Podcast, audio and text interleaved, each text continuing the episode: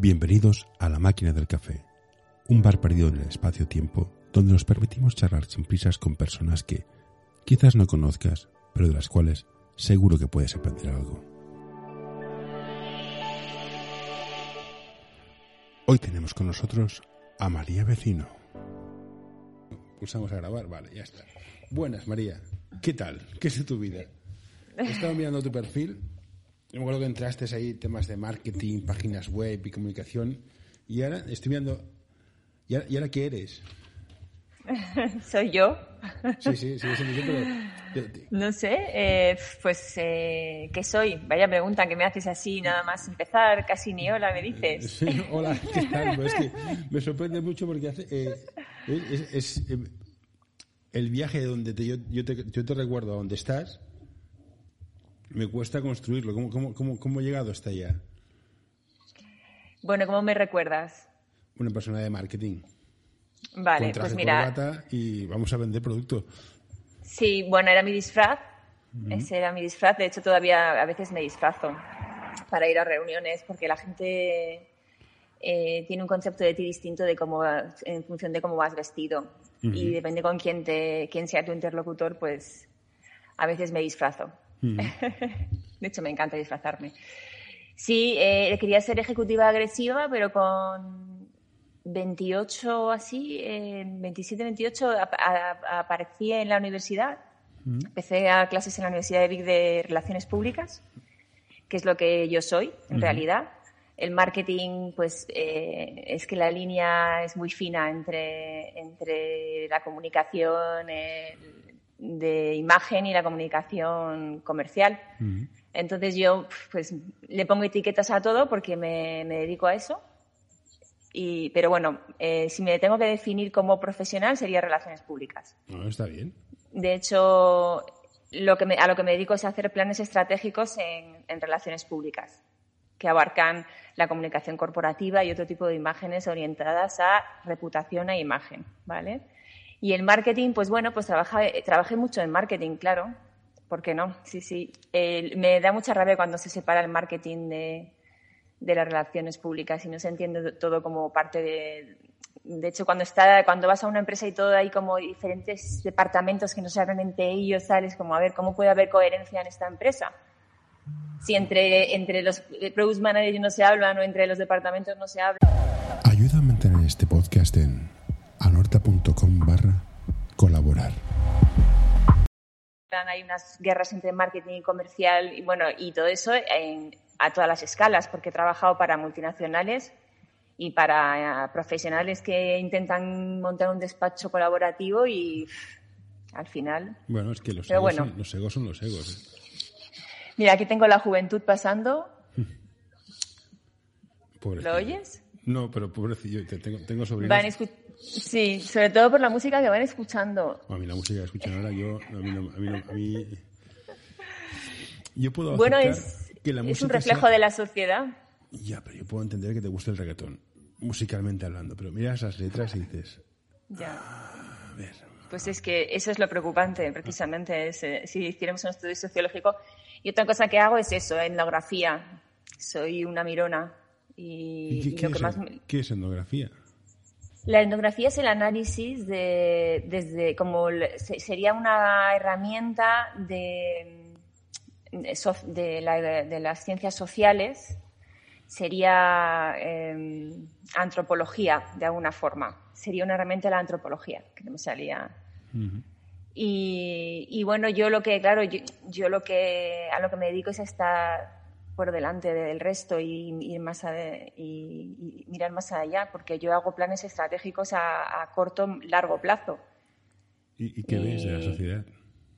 Buah, pues veo muchas cosas buenas también, ¿eh? que hay muchas cosas malas eh, últimamente en nuestras vidas. Una buena es que nos vamos a extinguir, eso al planeta le va a sentar bien, pero Bu- Bueno, pero es que para, para qué pensar en eso, si es que a lo mejor dentro de un segundo vi una estrella que se ha muerto hace no sé cuántos miles de años, pero nos llega ahora y la expansión la- y nos morimos en un segundo todo el planeta. ¿Qué más da eso?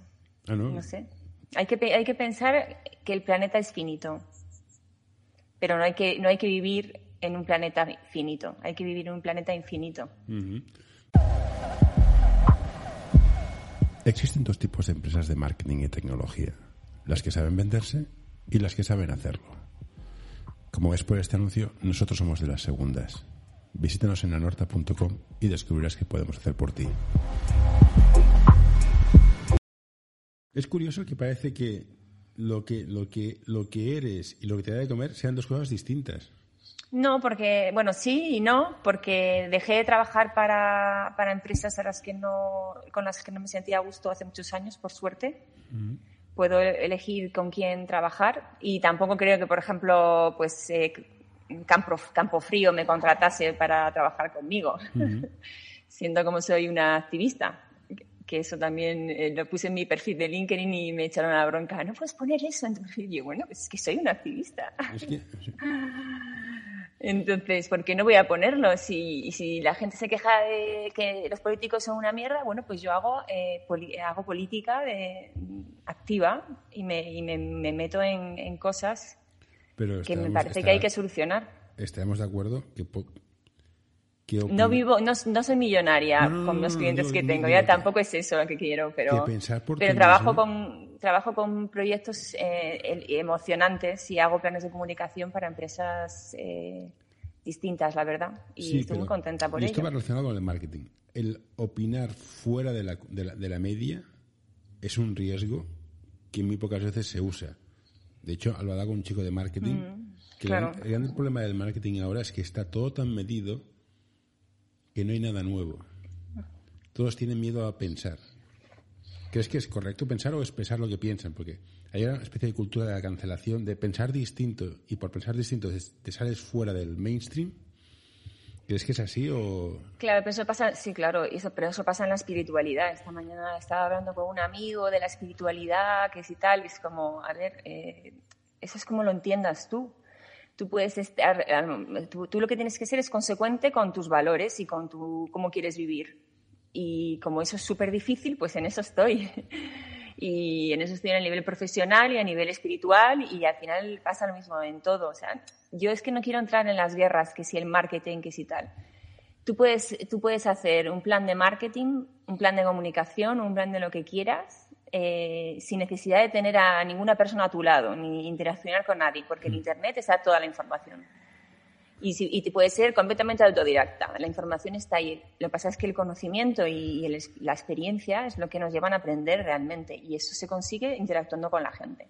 Entonces, una persona, por ejemplo, que habla de marketing con 20 años, pues yo hablaba de marketing con 20 años, pero no tenía ni idea de lo que decía hasta que no tuve 30 y, el culo pelado de, de, cagarla y de... Hasta 40 se aprende. bueno, ya con 30 puedes hablar de algo de marketing, pero, pues ¿sabes? Yo, claro, yo me fui a la universidad a hablar de relaciones públicas cuando yo casi no había trabajado en relaciones públicas, había trabajado, como tú bien sabes, más en marketing y en, y en comercial. Y, y, todo, y bueno, pues me encontré que las mismas guerras que había entre las agencias con, con, titulitis y con...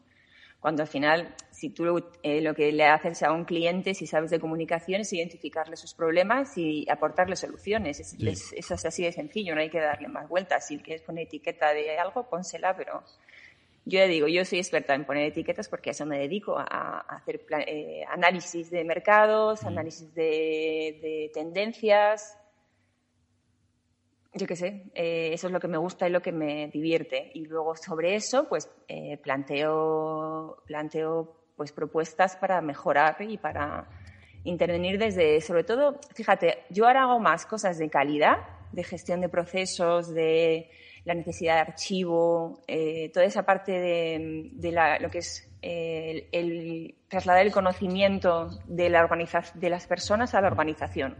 Hmm.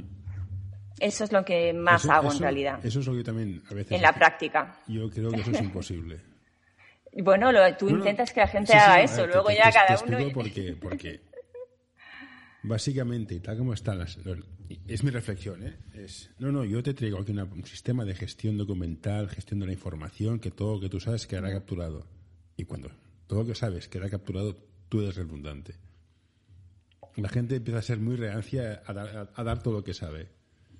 Y, y tiene lógica, ¿eh? porque ya no tiene, la empresa ya no cuida por ti. O sea, este concepto famoso de. Ya, pues es "Cuidaremos que es- ti". ten- tenemos que dejar de, de tener ese pensamiento negativo de las cosas y ser y entender que ya la ciencia ha demostrado que em- somos como somos y hemos evolucionado eh, en esta sociedad gracias a la cooperación. Y eso Sí, lo ha demostrado la ciencia ya. Ujú. O Pero sea, no- ni- bueno, pues es que el problema es que en, en las, en las escuelas no nos enseñan eso. Tenemos que desaprender bueno, a, hablamos de la a- a- educación. a pelear. La educación Bueno, yo la esas- cambiaría toda. esto Yo enseñaría dos cosas. Hablar, matemáticas y a freír un huevo. Ay, pues yo quiero, estoy buscando, a ver si tú sabes, estoy buscando un profesor de eh, abaco, que quiero reaprender las, a las matemáticas, porque yo tengo dislexia numérica y, y ahora de mayor me, me gustaría aprender matemáticas de verdad, porque... No, tengo Y idea, estoy no buscando nadie, un, un profesor y, oye, me está gustando. Profesor profesores de matemáticas buenos. Hay, de hecho, leí un libro de un psicólogo que se hizo que estudió matemáticas para entender el porqué y se ve que se explican como... O sea, me lo leí hace tiempo, ¿eh? Pero que, es, que son estupendas, es el lenguaje del universo, Claro. pero se explica fatal. La poesía es... eh, Yo tengo un, un- Bueno, conocí a una persona que era profesora de matemáticas en la, en la Complutense, que, que era poeta, por supuesto, y, decía, y tenía un, un poema que decía, todo lo que poseo es la posibilidad. Soy habitante de las estrellas, soy sideral. Bueno, Y era, era una persona mágica. Pues sí, la, educación es terrible. O sea, solo hay que ver eh, pues eso, a los chicos pasar escuchando ese tipo de, música. Ya es que, eh, o sea, ya el tema del patriarcado y el feminismo y todo esto ya es que ya es, o sea, ya es tema de violencia y de dominación directamente, lo que mm, dicen esas canciones y de lo que se basa todo en realidad. Entonces sí, eh, es un problema nuestra educación, como está planteada. yo creo que sí. Y el paraíso es la tierra. Es una frase que aquí no estoy de acuerdo. ¿Por qué es el paraíso la tierra? Si estuviéramos todos de acuerdo sería súper aburrido. No, no, si estamos todos de acuerdo, sobran todos menos uno. Eso estoy de acuerdo. Eso, eso, eso estamos, estamos. Sería súper aburrido. ¿De qué, ¿De qué debatiríamos los que nos gusta debatir? No, pero ¿por, por Pues qué? a ver, ¿Por- por qué? me parece bueno, yo, eh, sabes que mi marca comercial, yo tengo, yo, yo fundé una agencia con unas amigas y bueno, y ahí estoy colaborando con gente que va entrando y saliendo de- en función de los proyectos Ujú. y, y se llama Optimistical. Sí, hay. Entonces yo, yo, eh, yo, yo creo que el optimismo es algo que se entrena y, y en eso estoy. Y, y pensar y, sentir y, y ser consciente de que el paraíso es la tierra, pues a mí me gusta. Me, me gusta pensar que este es el paraíso que aquí he venido a disfrutar. Y esa es mi filosofía de vida y eso es lo que quiero aplicar a todo lo que hago. O sea, por eso eh, he dicho que no a proyectos en los que sabía que no iba a ser feliz haciéndolos. No, no, no, sí, está muy bien. Yo tengo mis dudas De que, hecho, sea, que, sea- que sea- que esto sea el paraíso, esto es un viaje. Fui, fui objetora de conciencia en una consultora importante cuando trabajábamos para multinacionales y empresas así grandes de gran consumo y tal.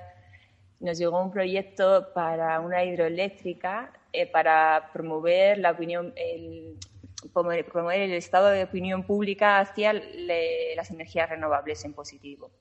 Y yo dije que no podía hacer ese proyecto, claro, que iba contra mis valores. Sí, eh, y bueno. objetora de conciencia. Y hubo mucho cachondeo. Y casualmente a la semana siguiente entró otro proyecto también para movilizar la opinión pública a favor de las terapias naturales. Que ya, eh, bueno, yo soy la persona eh, que crea una medicina integrativa y en recuperar el conocimiento ancestral de la ¿Y medicina. no te da miedo ese poder?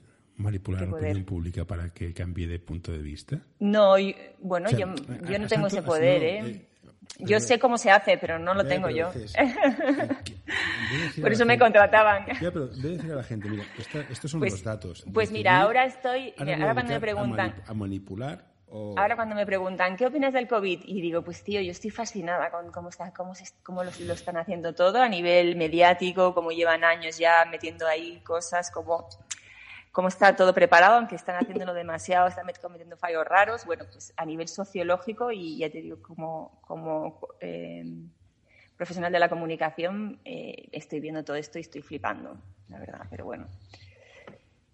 Y no sé, ¿qué, qué más te cuento? No, Cambiemos de tema. Bueno, no, si tú quieres hablar del tema, perfecto, ¿no? Yo, yo sí, por hablar, como ves, yo tengo mucho aquí para contar. no sé si será algo interesante, pero mucho rollo llevo, tengo. No, y, es, y es para charlar un rato con gente. que me Ah, estábamos hablando de la, el paraíso es la tierra. Sí, tú dices que sí, yo Eso digo es. que no, me parece bien.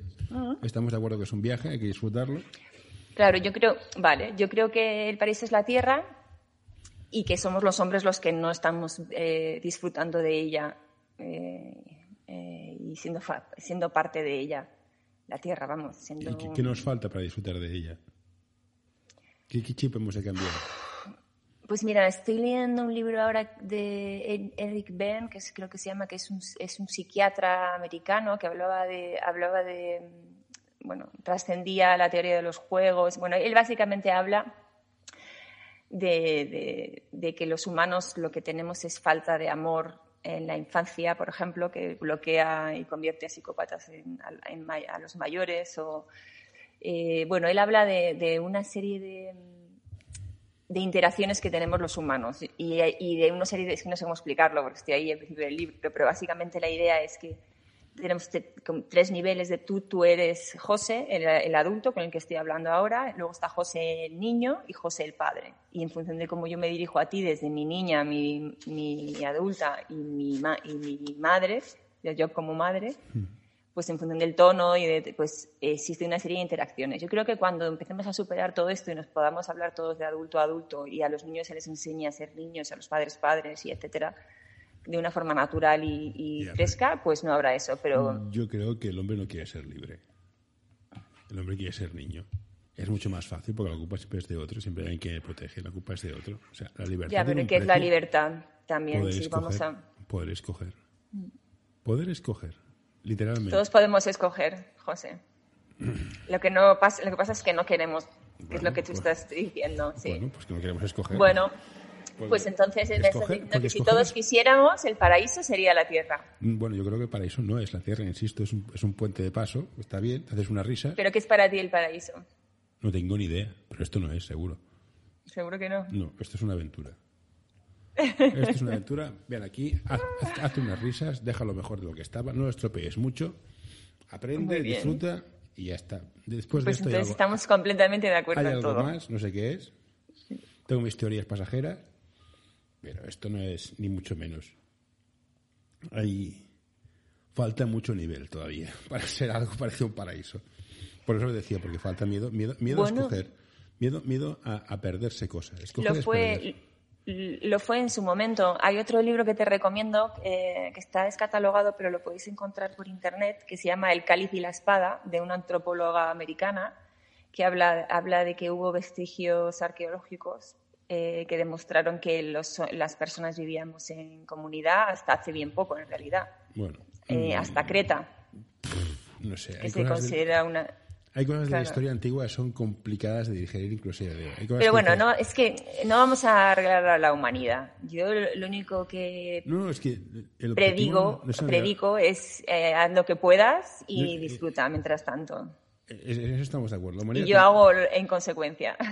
No hay que arreglar, o sea, no puedes ayudar a quien no quiere ser ayudado. Es Bueno, esa es otra, claro. Eso es una máxima de psicología. Entonces, ¿cómo haces que para que uno pueda funcionar este mundo tan complicado? O sea, ¿qué, qué, es- qué- qué recomendarías a alguien? Para mira, esto es lo que hay. Tienes, eres capaz de pensar, es inteligente. ¿Qué haces? ¿Te sumas? Pues, ¿Creas dos caras? ¿Cómo haces tú? ¿Te, te creas un disfraz de ejecutiva agresiva? Bueno, hace mucho que no me pongo el disfraz y me lo pongo poco. Bueno. De hecho, una, me lo puse una vez en una intervención que hicimos en la Junta, en la Diputación de León, porque yo formo parte de una plataforma de gestión de residuos en León. Y iban a votar la ampliación de un, de un vertedero ilegal que, que estaba eh, por juez dicho que se hubiera una- un cierre, pero claro, ¿qué hacíamos con toda la basura de León? No podíamos cerrar el vertedero. Entonces, eh, no solo esa orden de cierre no se, no se, hizo- no se llevó a cabo, sino que encima han, han ampliado por tres o cuatro el vertedero. Y en, ese, en esas votaciones yo, yo me colé disfrazada a la- allí de oyente. y Me, se sentó a, la- a mi lado un amigo periodista, con lo cual fue perfecto porque estaba ahí como... de- no era una de las activistas de la puerta que gritaba eh, desalmados. Y, y nada, y le pregunté así a la gente que estaba por ahí, perdonad, ¿tenéis el documento que se va a votar? ¿Le puedo echar un ojo? No, no, no, no lo tenemos. Ah, y, ¿y, qué, qué, qué os pareció? Ah, no sé, no lo hemos leído se le pregunté a tres o cuatro alcaldes y ninguno había leído lo que iba a votar. Entonces, bueno. ¿Y la sorpresa cuál es? La sorpresa ninguna, pero, pero bueno, que te contaba es que, es que hace poco me acordé de eso porque fue hace años ya, fue una de las últimas veces que me disfracé así intencionadamente. Entonces, ya no me disfrazo. era en aquella época que tú me conociste. Tenemos viendo, viendo lo que pasó, que me lo creo, yo he estado en una plataforma vecinal quejándome de cosas ¿Tenemos los políticos que nos merecemos? Sí, claro. Entonces, ¿por, qué, nos quejamos de los, de los políticos que nosotros Porque es muy español de, de, tapa, de bar y si eres de León, pues con tapa, que ya sabes que aquí damos las tapas gratis. Hostia, esto, ¿cómo se nota que no es Cataluña? Hoy quiero recomendarte este podcast. Balap Education es un proyecto educativo y deportivo que busca la formación completa de jugadores y entrenadores. Quieren fomentar su desarrollo basado en la educación del jugador y el entrenador, mediante el análisis de situaciones reales de baloncesto desde diferentes puntos de vista. Hoy quiero recomendarte este podcast. Psych and Roll, un podcast sobre psicología y deporte en el que tratarán diversas temáticas relacionadas con ambas disciplinas. Un programa creado para aportar realidad y necesidad en torno a la psicología, además de facilitar un espacio donde la comunicación sobre ciertos temas esté libre de tabús, estigmas y etiquetas. Aquí las tapas eh, eso sí, son, están picantitas y saladas para que bebas más. Claro, sí, a ver, hay que hacer negocio. Pues sí, nos merecemos los políticos que tenemos. Eh, y luego los, los, partidos políticos, yo eh, solo estoy, he estado afiliada a uno y estoy afiliada a uno en concreto. Y me ha sorprendido mucho porque también he estado en contacto con otros partidos de, ambos lados. De hecho, me han ofrecido trabajar de community manager de eh, la presidenta, una expresidenta del PP de Cataluña, que me socó mucho porque, claro, les, dije que no podía, que tenía conflicto de intereses. Porque estaba llevando a, otro, a otra cosa que era del partido de la oposición, entre otras cosas. Pero bueno, que sí, volviendo al tema de la política, que es que, es que claro, tenemos una política mm, eh, lamentable, la, eh, la, ley electoral es, eh, no es igualitaria, la justicia está atrasada, hay conflictos de poder entre todos ellos, luego hay otro, otro, otro poder, aparte del de la Iglesia y el del Estado, etcétera, que es el de la medicina, que estamos llevamos un año y, unos días sufriendo intensamente. Y bueno, está la cosa complicada. Yo por eso me he venido a la montaña. ¿Y la prensa no es un poder? Ya no, ya no es, ya la, es, es, es, eh, la prensa eh, ha vuelto a ser lo que era al principio, que eran, eh, eran agentes comerciales que, que daban información comercial.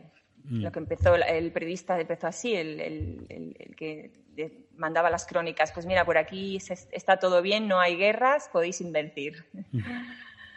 pues tal cual, yo, yo estoy muy decepcionada con el periodismo, sobre todo con todo lo que está pasando pues, con personas que conozco personalmente, como Josep Pamies, que son personas que defienden eh, plantas medicinales que, mm pues como la stevia, por ejemplo, él, eh, se le ha acusado falsamente en medios, luego todo este tema con las vacunas. Eh, está habiendo desinformación. O sea, yo no digo que la información en la que yo accedo sea la buena, yo digo que por qué solamente se da un tipo de información y no hay debate de verdad.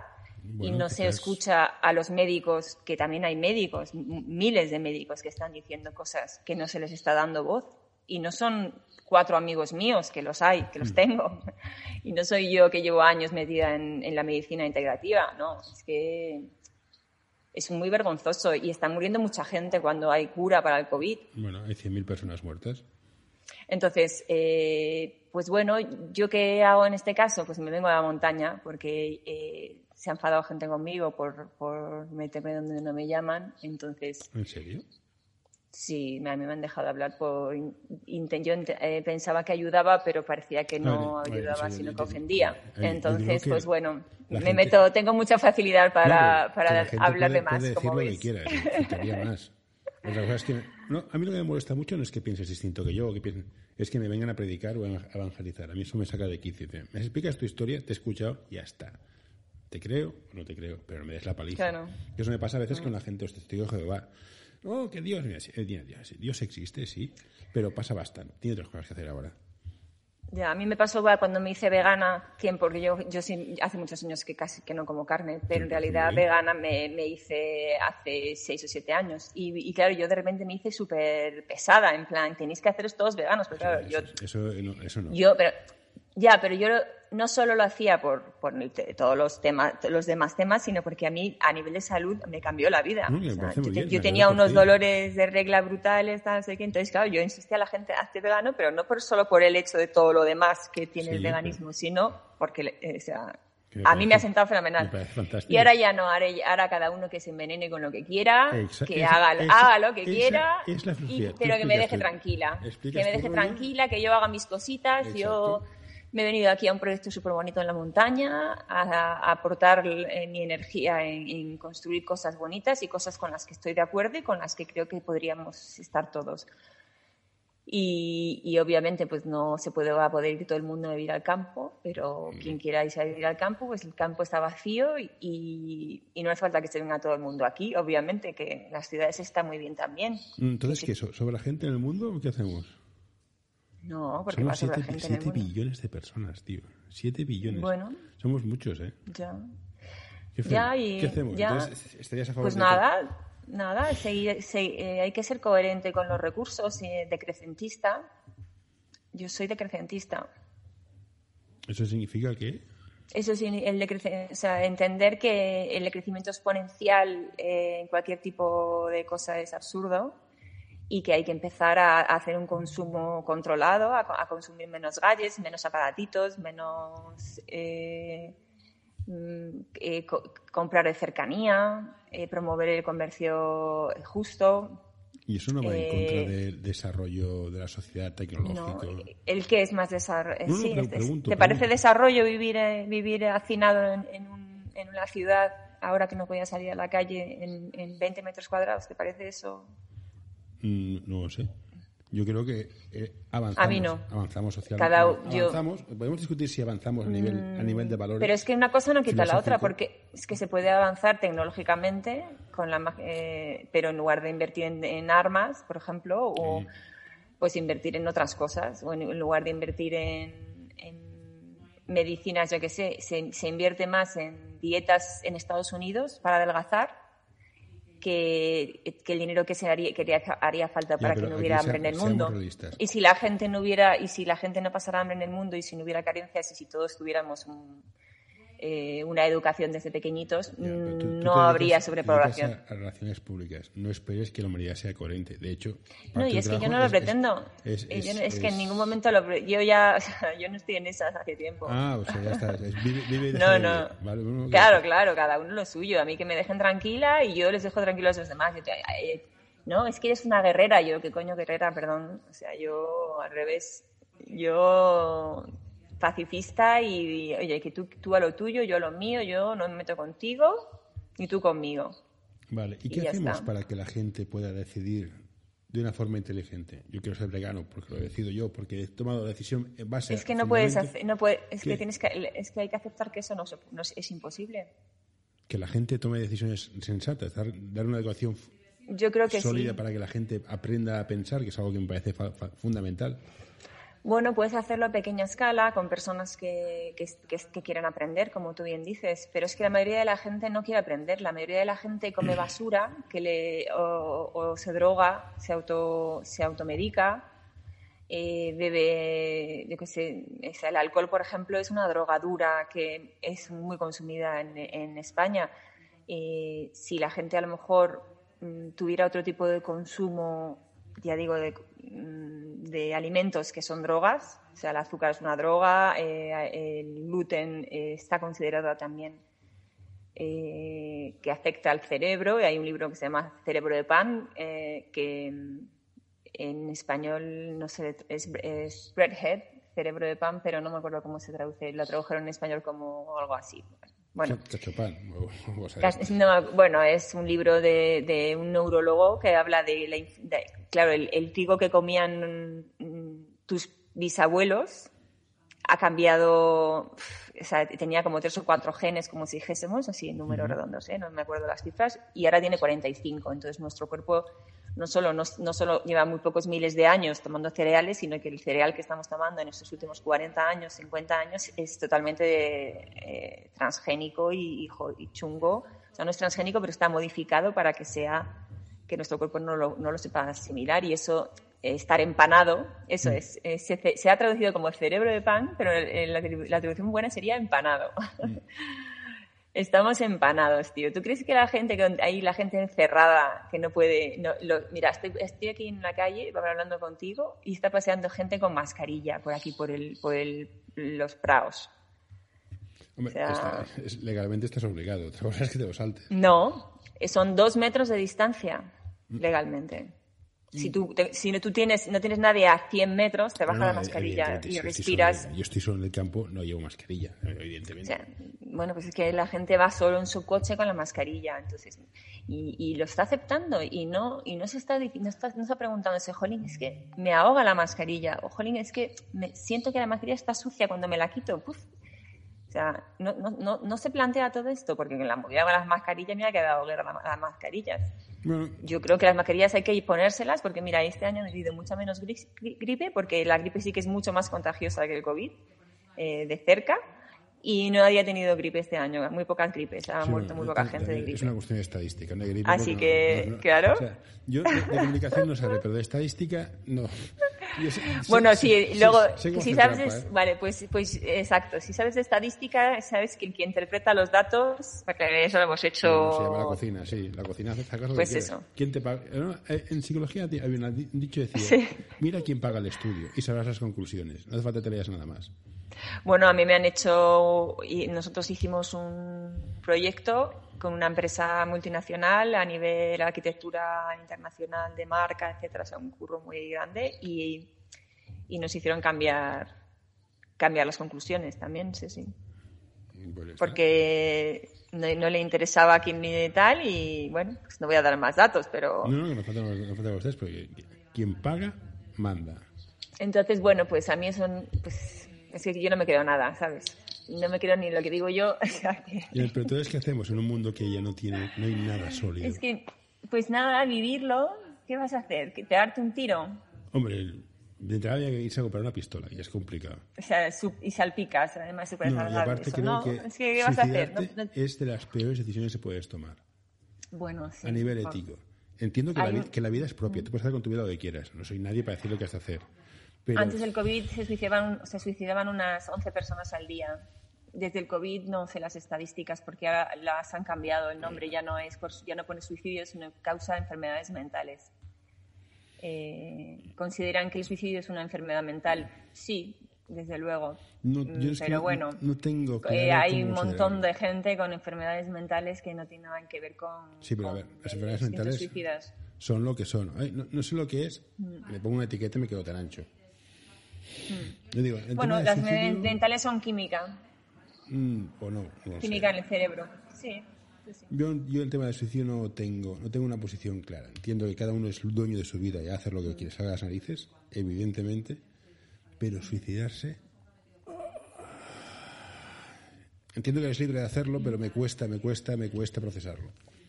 Sí, yo, yo fui la última persona con la que habló una persona que se suicidó, que conocí, y tengo una amiga que también eh, se suicidó, pero ella fue por culpa de las, creo yo, eh, por culpa de, la medicación, que tenía brotes. Eh, la medicación, de hecho hay una broma entre algunos psiquiatras, me, he enterado que algunos bromean, ¿cuánto, ¿a ti cuántos se te han suicidado? Una broma a gusto, claro, si no es broma, broma, sino el típico comentario entre ellos, ¿no? Y, y me enteré a raíz de lo de mi amiga, que indagué, que hay, en, en, el prospecto pone que por eso hay que tener mucho cuidado con la, con la medicación para la cabeza y, y, si no te funciona, vete al médico porque está para que funcione. O sea, yo estoy en contra de este tipo de medicaciones, pero ya que te las tomas, que te funcionen, vete a que te regulen, porque hay mucha gente que eh, regulándole las dosis y cambiándole de la medicina, pues ha conseguido que al final mm. es todo, la química del cerebro es del intestino, se, se fabrica casi todo en el intestino y, es básica. Entonces, parece ser que hay muchos medicamentos eh, de este tipo que como efectos secundarios tienen eh, brotes suicidas. Entonces, bueno. No sabría decirte, que sí no tengo ni idea. Era una reflexión pues sobre... Pues sí, pues eso, es un, pues eso es una de las cosas que desde la medicina integrativa estamos, estamos intentando poner luz, porque eh, hay, hay antes de, medicar a una persona que puede tener efectos secundarios como estos, mm.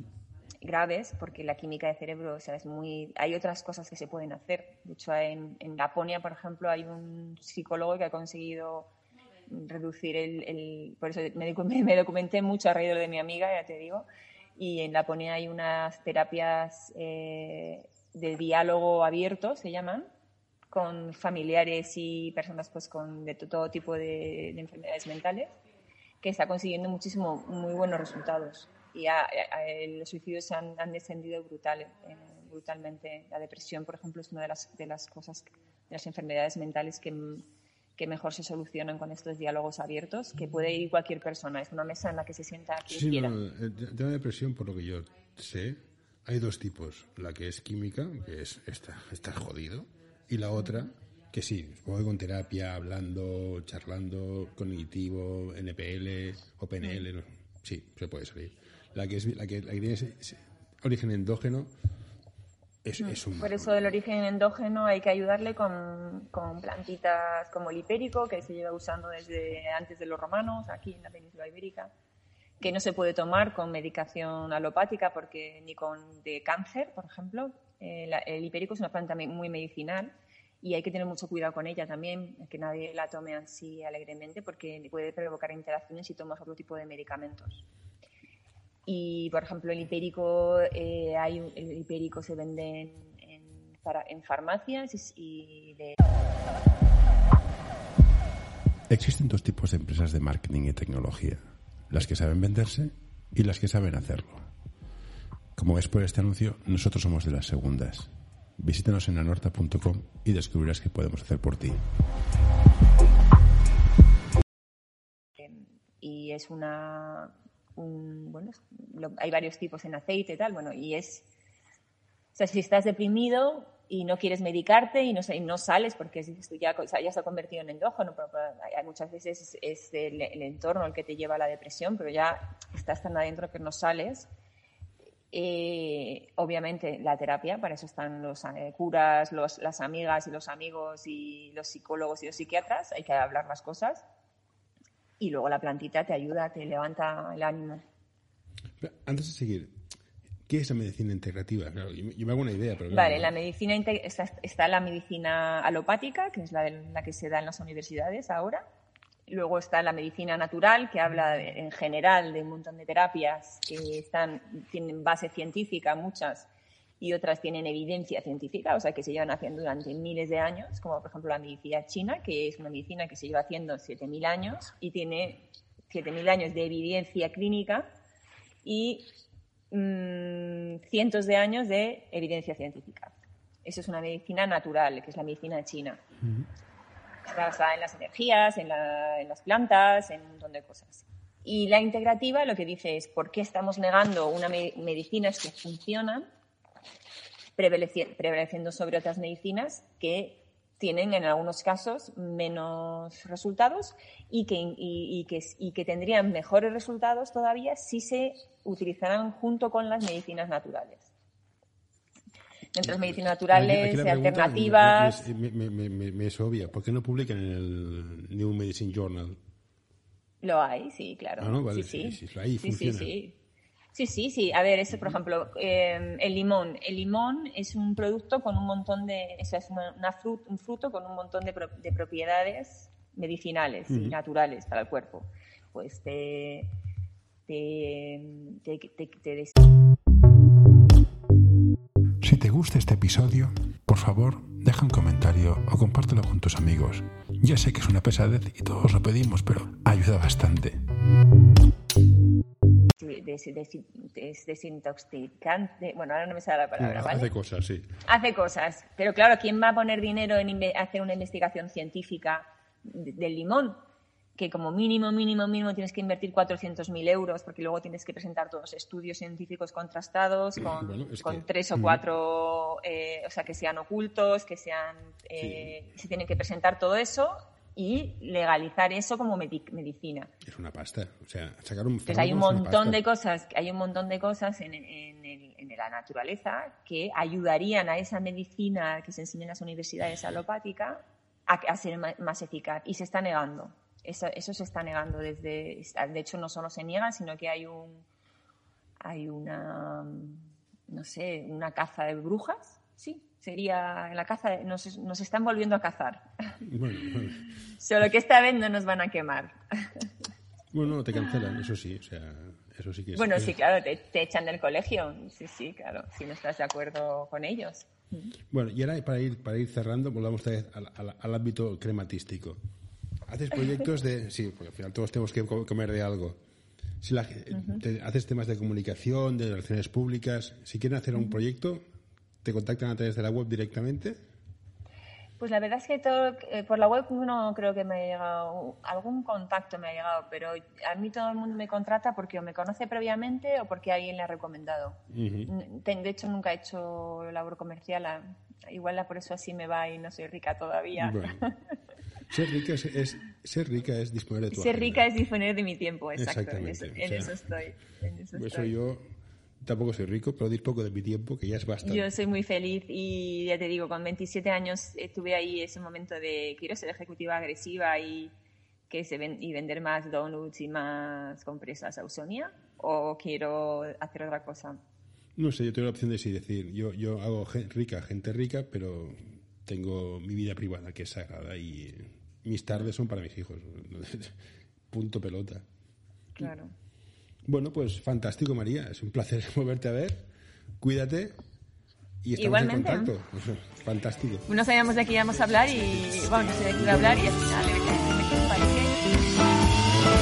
Hey, what you doing there? Get away. No, no, don't you touch that. No, don't you pull that plug. No, hey, hey, nurse, nurse.